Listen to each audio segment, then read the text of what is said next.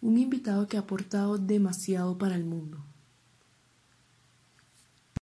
Claro que sí. Un colombiano que ha dedicado su vida a la investigación para concluir y dar soluciones para el beneficio del mundo. Se ha dedicado al conocimiento del corazón, investigando corazones como el de la ballena e incluso el de las abejas. Un ingeniero con una profunda pasión hacia el corazón. Él fue quien inventó el marcapasos. Con ustedes, Jorge Reynolds. Es todo un placer estar acá presente en EBIB. El placer es para nosotras. Está en su casa. Cuéntenos, Jorge, ¿qué le impulsó en hacer el marcapasos? Verán, después de mis estudios en Inglaterra como ingeniero eléctrico, decidí volver a acá Colombia. Y gracias a mis amigos, ingresé a trabajar en la Universidad Nacional, ayudando a unos médicos que en ese momento hacían su tesis. Les ayudaba en desempacar los equipos que les habían llegado en ese entonces. También los ponía en funcionamiento. Es ahí cuando quedé trabajando en la universidad en la Facultad de Medicina, en el Departamento de Fisiología. En ese entonces el decano me había comentado que uno de sus amigos había abierto una clínica especializada en el corazón y que les había llegado unos equipos. Claro, en ese entonces, en esos tiempos, no se conocía la electrónica. Estamos hablando de más o menos 61 años atrás. Es ahí donde decide entrar en ese camino ¿verdad? Es ahí donde en la Universidad Nacional empecé a ver que el corazón es un sistema eléctrico con una red eléctrica donde podríamos asimilar que son como cables. Esos cables se pueden deteriorar, evitando que pase la corriente, evitando que el músculo cardíaco no se contraiga correctamente. El marcapaso produce pulsos artificiales, compensando el daño en el funcionamiento fisiológico del corazón. Y al ver que la clínica Shaio la gran cantidad de pacientes moría de bloqueos auriculoventriculares sin tener solución. Para los televidentes u oyentes, un bloqueo auriculoventricular es un bloqueo del corazón de primer grado. Esto sucede cuando los impulsos eléctricos se retrasan. Exacto, estás en lo cierto. Bueno, como venía diciendo, en ese entonces se me ocurrió la idea de crear un sistema artificial que genere pulsos y que vaya con unos electrodos epicárdicos y funcionó. Es ahí el inicio del marcapasos. ¡Wow! Es muy impresionante. Por supuesto que sí. Jorge, ¿usted considera que el corazón tiene relación con el amor, la bondad en el ser humano? Pues yo creo que eso lo genera el cerebro. Pero aún así, el cerebro no funciona sin el corazón, ya que el corazón le brinda oxígeno al cerebro, manteniendo vivas a las neuronas y demás. ¿El corazón es un órgano absolutamente vital? Por supuesto que sí. Estás en lo correcto. Entonces, el corazón sigue siendo el símbolo representativo del amor. Si lo vemos desde una perspectiva filosófica, por supuesto, porque el corazón es vida, genera vida, y el cerebro, por su parte, es el que ve, el que crea, pero aún así maneja el corazón. Por ejemplo, si estamos asustados o enojados, la frecuencia cardíaca sube. Pero si estamos, por lo contrario, tranquilos, esta baja, se tranquiliza. Si uno se enamora, sube. Pero actualmente, ¿usted se considera un soñador o un hombre de ciencia realista? Debe haber un equilibrio. Hay que soñar y ver si esos sueños son viables o no. Soñar nuevas ideas. Se debe ver si es posible y si lo es, pues empezar a realizarlas. ¿Cómo no? Pero, si ese sueño solo llega a ser pura ciencia ficción, entonces se debe quedar solo con un sueño y no volverlo realidad. Entonces es un hombre soñador con los pies en la tierra. Sí, siempre hay que ver si los sueños tienen posibilidad para hacerlos realistas. Muy bien, ya escucharon la mente en las ideas y los pies en tierra. Vamos a un corto y ya regresamos con nuestra entrevista a una gran mente que es Jorge Reynolds.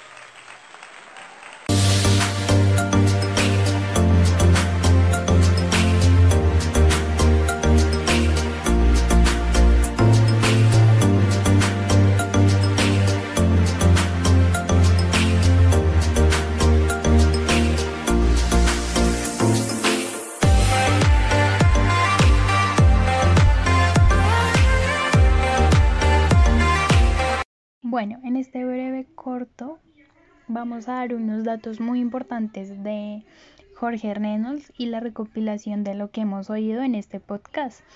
Eh, bueno, lo primero que tenemos que decir es que es un ingeniero colombiano que nació en Bogotá el 22 de junio de 1936. Conocido mundialmente por ser el primer inventor del marcapaso, ¿lo pueden creer?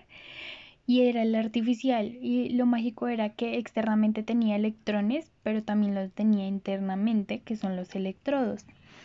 En 1958 estudió sus años en el colegio en la ciudad de Bogotá Colombia. Sus estudios universitarios los realizó en Trinity eh, de Cambridge Inglaterra donde se graduó como ingeniero eléctrico. El trabajo de Reynolds ha sido valorado mundialmente.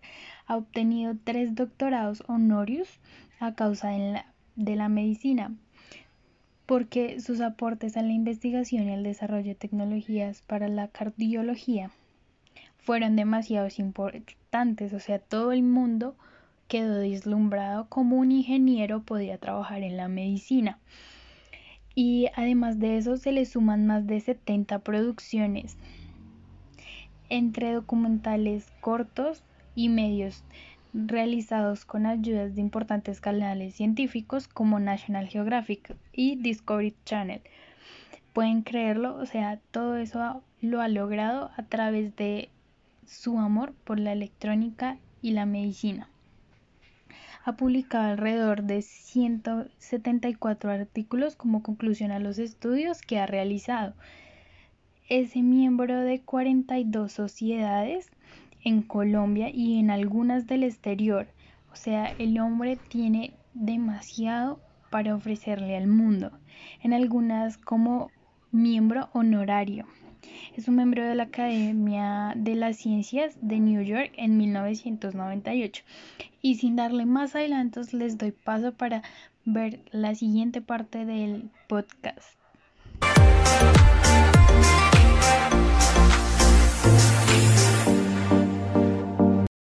Hemos vuelto con la entrevista hacia el ingeniero Jorge Reynolds.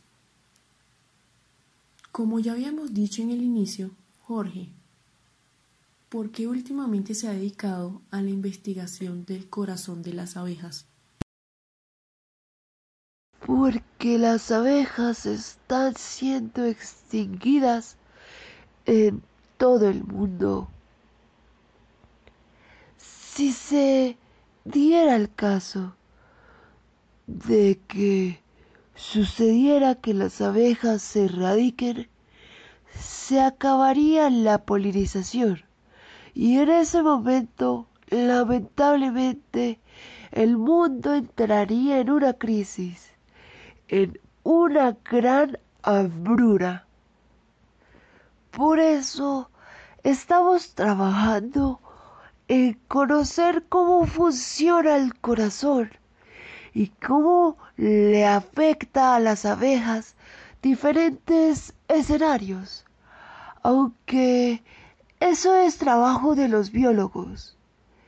Y para saberlo hay que conocer y manejar la imagenología. ¿Cómo es el corazón de una abeja? Es precioso muy precioso. No es un corazón como el de los humanos. Por supuesto que no. Es muy diferente. Sino que es como un tubo que tiene ocho cámaras que contraen que se contraen secuencialmente.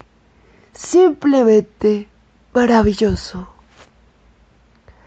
Saber el sistema cardíaco de los insectos es similar al de las abejas. Tubos contráctiles. Sí.